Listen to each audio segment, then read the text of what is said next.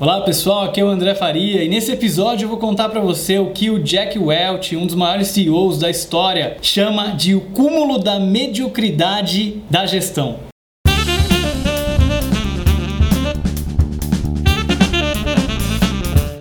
É comum que quando você tem um momento de crise numa empresa, numa organização, você tenha que cortar custos.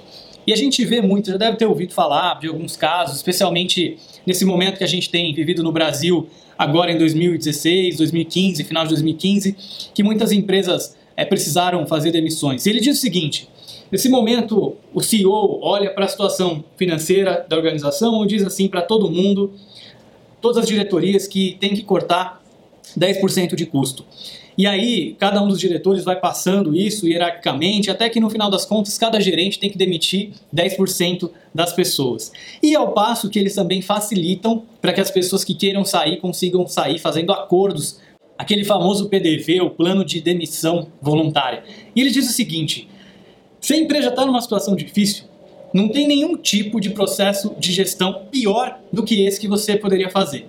E ele explica: o que vai acabar acontecendo é o seguinte as pessoas que vão aceitar esse PDV, que vão querer ir embora, na sua maioria, vão ser as pessoas que vão ter muita facilidade de encontrar um outro trabalho no mercado. Ou seja, são aquelas pessoas muito boas, que trabalham muito bem, são as que geram os melhores resultados, que confiam tanto nos seus tacos que elas vão aceitar fazer um acordo logo, já que a empresa não está indo tão bem assim, para poder ir embora e rapidamente eles vão encontrar um trabalho em uma outra organização. E você vai acabar ficando com os piores, com aqueles que performam pior, que têm medo de não conseguir encontrar uma outra oportunidade, então eles vão acabar ficando na sua organização.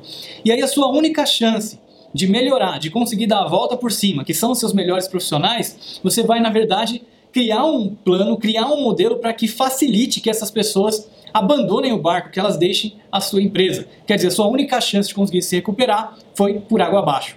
Então, o que ele diz que você deve fazer é justamente o contrário. É algo um pouco anti-intuitivo. Você deve oferecer para essas pessoas que carregam o piano, que são os melhores profissionais que você tem na sua organização, participação, você deve oferecer benefícios para eles, você deve promovê-los, você deve oferecer vantagens para que eles fiquem e para que quando a sua organização se recuperar desse momento difícil, a situação deles fique ainda melhor, que tenha algo para eles lá na frente, para que eles permaneçam na sua organização e te ajudem a conseguir recuperar, te ajudem a conseguir, de fato, mudar essa situação. E se você tiver que cortar custos, que você corte aqueles custos que são desnecessários ou então aquelas pessoas que não são tão essenciais para sua organização, pelo menos para o corpo, aquilo que a sua organização faz de mais importante e de melhor. E as outras pessoas, quando verem que os melhores profissionais estão ficando, vão se sentir mais confiantes para permanecer na sua empresa também e vão confiar que se aqueles profissionais que são os melhores estão acreditando no futuro da organização, eles também podem acreditar, porque as coisas tendem a melhorar, porque as coisas no final vão acabar dando certo. Então, para o Jack Welch, o cúmulo do gerenciamento medíocre quando você está numa situação de crise é você facilitar que os seus melhores profissionais abandonem a sua empresa, justamente porque eles são a sua maior chance de conseguir se recuperar da crise e voltar a ter uma organização, uma empresa bem sucedida. E aí, o que você acha a respeito disso? Você concorda com o Jack Welch? Você discorda dele? Deixa aqui o seu comentário no vídeo. Se você gostou, não esquece de deixar o like. Se não gostou também, deixa o seu dislike. Assim eu fico com o seu feedback para saber se eu continuo fazendo mais vídeos sobre esse assunto ou se eu mudo para outro foco. Muito obrigado e até o próximo episódio.